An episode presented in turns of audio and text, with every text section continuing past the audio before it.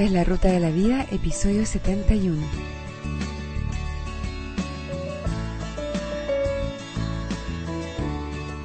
El tema de hoy, Los Cuatro Acuerdos, un libro de la sabiduría tolteca, El espejo humeante. Hola, soy Carola Fuertes y te doy la bienvenida a La Ruta de la Vida, a este espacio donde diseñamos la vida de nuestros sueños.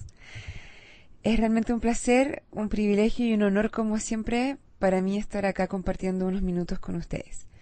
Antes de empezar, les recuerdo las vías de comunicación para hacer llegar sus comentarios, feedback, preguntas, críticas, saludos, lo que ustedes quieran. Eh, las vías son el mail, la ruta de la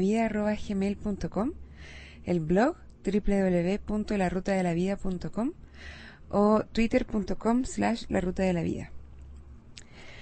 Bueno, hace un tiempo tuvimos una serie donde revisamos y analizamos una a una las leyes del libro de Deepak Chopra, las siete leyes espirituales del éxito.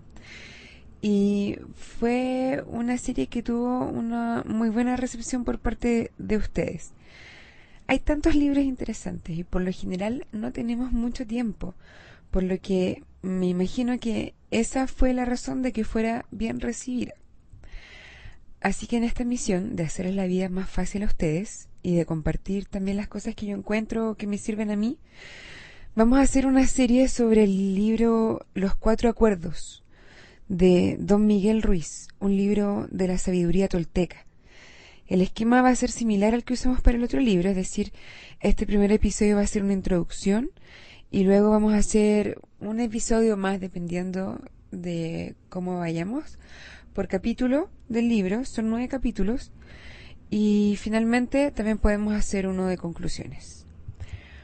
Uno de los episodios de la semana va a ser sobre el libro y el otro de otro tema libre para ir manteniendo la variedad. Espero que les parezca bien. Bueno, para quienes no han escuchado sobre los toltecas, ellos son los aborígenes precolombinos que habitaban la zona central y norte de México no quiero entrar en mucho detalle porque hay bastante controversia sobre este pueblo y seguro muchos de ustedes eh, saben mejor que yo los detalles de esta cultura.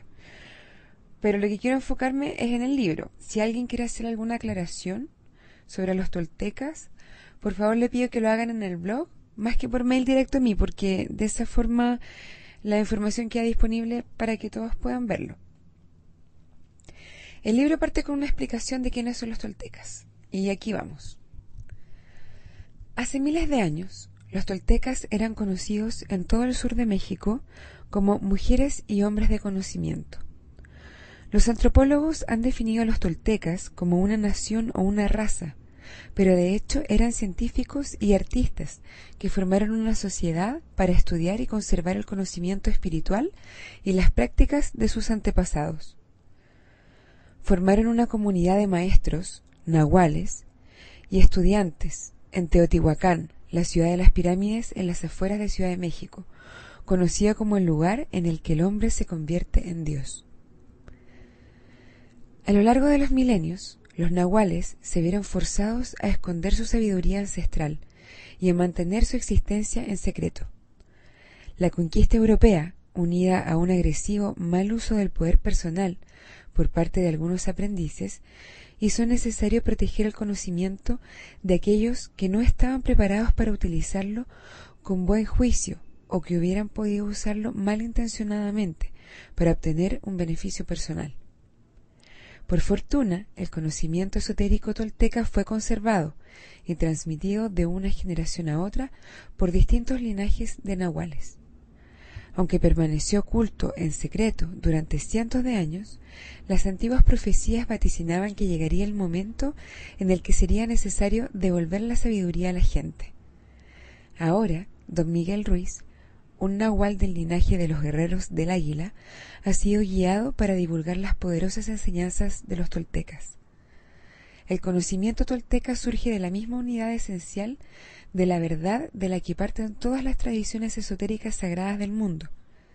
Aunque no es una religión, respeta a todos los maestros espirituales que han enseñado en la tierra, y si bien abarca el espíritu, resulta más preciso describirlo como una manera de vivir que se distingue por su fácil acceso a la felicidad y el amor. Ahora vamos con la introducción. El espejo humeante. Hace tres mil años había un ser humano, igual que tú y que yo, que vivía cerca de una ciudad rodeada de montañas. Este ser humano estudiaba para convertirse en un chamán, para aprender el conocimiento de sus ancestros, pero no estaba totalmente de acuerdo con todo lo que aprendía. En su corazón sentía que debía haber algo más. Un día, mientras dormía en una cueva, soñó que veía su propio cuerpo durmiendo. Salió de la cueva a una noche de luna llena. El cielo estaba despejado y vio una infinidad de estrellas. Entonces algo sucedió en su interior que transformó su vida para siempre. Se miró las manos, sintió su cuerpo y oyó su propia voz que decía, Estoy hecho de luz, estoy hecho de estrellas. Miró al cielo de nuevo y se dio cuenta de que no son las estrellas las que crean la luz, sino que es la luz la que crea las estrellas. Todo está hecho de luz, dijo, y el espacio de en medio no está vacío. Y supo que todo lo que existe es un ser viviente y que la luz es la mensajera de la vida, porque está viva y contiene toda la información. Entonces se dio cuenta de que, aunque estaba hecho de estrellas, él no era las estrellas. Estoy en medio de las estrellas, pensó. Así que llamó a las estrellas el tonal, y a la luz que había entre las estrellas el náhuatl, y supo que lo que creaba la armonía y el espacio entre ambas es la vida. Sin vida, el tonal y el nahual no existirían. La vida es la fuerza de lo absoluto, lo supremo, la creadora de todas las cosas. Esto es lo que descubrió. Todo lo que existe es una manifestación del ser viviente al que llamamos Dios. Todas las cosas son Dios. Y llegó a la conclusión de que la percepción humana es sólo luz que percibe luz. También se dio cuenta de que la materia es un espejo. Todo es un espejo que refleja luz y crea imágenes de esa luz. Y el mundo de la ilusión, el sueño, es tan solo como un humo que nos impide ver lo que realmente somos. Lo que realmente somos es puro amor, pura luz, dijo. Este descubrimiento cambió su vida. Una vez que supo lo que en verdad era, miró a su alrededor y vio a otros seres humanos y al resto de la naturaleza, y le asombró lo que vio. Se vio a sí mismo en todas las cosas, en cada ser humano, en cada animal, en cada árbol, en el agua, en la lluvia, en las nubes, en la tierra. Y vio que la vida mezclaba el tonal y el nahual de distintas maneras para crear millones de manifestaciones de vida. En esos instantes lo comprendió todo. Se sentía entusiasmado y su corazón rebosaba paz. Estaba impaciente por revelar a su gente lo que había descubierto, pero no había palabras para explicarlo. Intentó describirlo a los demás, pero no lo entendían. Vieron que había cambiado, que algo muy bello irradiaba de sus ojos y de su voz. Comprobaron que ya no emitía juicios sobre nada ni nadie. Ya no se parecía a nadie. Él los comprendía muy bien a todos, pero nadie lo comprendía a él. Creyeron que era una encarnación de Dios, al oírlo, él sonrió y dijo, Es cierto, soy Dios, pero vosotros también lo sois. Todos somos iguales, somos imágenes de luz, somos Dios. Pero la gente seguía sin entenderlo. Había descubierto que era un espejo para los demás, un espejo en el que podía verse a sí mismo. Cada uno es un espejo, dijo. Se veía en todos, pero nadie se veía a sí mismo en él. Y comprendió que todos soñaban, pero sin tener conciencia de ello, sin saber lo que realmente eran. No podían verse ellos mismos en él, porque había un muro de niebla o humo entre los espejos. Y ese muro de niebla estaba construido por la interpretación de las imágenes de luz. El sueño de los seres humanos. Entonces supo que pronto olvidaría todo lo que había aprendido. Quería acordarse de todas las visiones que había tenido, así que decidió llamarse a sí mismo espejo humeante, para recordar siempre que la materia es un espejo y que el humo que hay en medio es lo que nos impide saber qué somos. Y dijo, Soy espejo humeante porque me veo en todos vosotros, pero no nos reconocemos mutuamente por el humo que hay entre nosotros. Ese humo es el sueño, y el espejo eres tú, el soñador.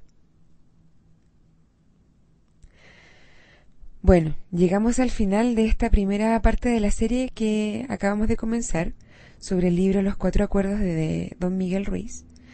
Espero que les haya gustado y que se queden con la inquietud de verse a los demás en todo lo que les rodea. Para mí eso ha sido bien transformador. Trato de verme en todos los demás, sentir que somos lo mismo esto me ha servido en muchos aspectos. Por ejemplo, si discuto o me enojo con alguien y recuerdo que yo soy él o ella, que tal vez en alguna ocasión yo podría haber hecho o dicho lo mismo, me cuesta mucho más seguir enojada. Yo creo que realmente todos somos uno. La alegría y la pena de otros es también mi alegría y mi pena. Y mi deseo de generar bienestar y alegría para otros, y de esa manera generar alegría y bienestar para mí, es el mismo deseo que tienen todos los demás. Al dar a otros eso que yo quiero, también lo recibo yo. Bueno, antes de despedirme les recuerdo las vías de comunicación, el mail la ruta de la vida gmail.com, el blog www.larutadelavida.com o twitter.com slash la ruta de la vida. La música de este podcast se llama Sunshine y es de Kevin MacLeod. Ahora me despido, cuídense mucho, un abrazo y buen viaje.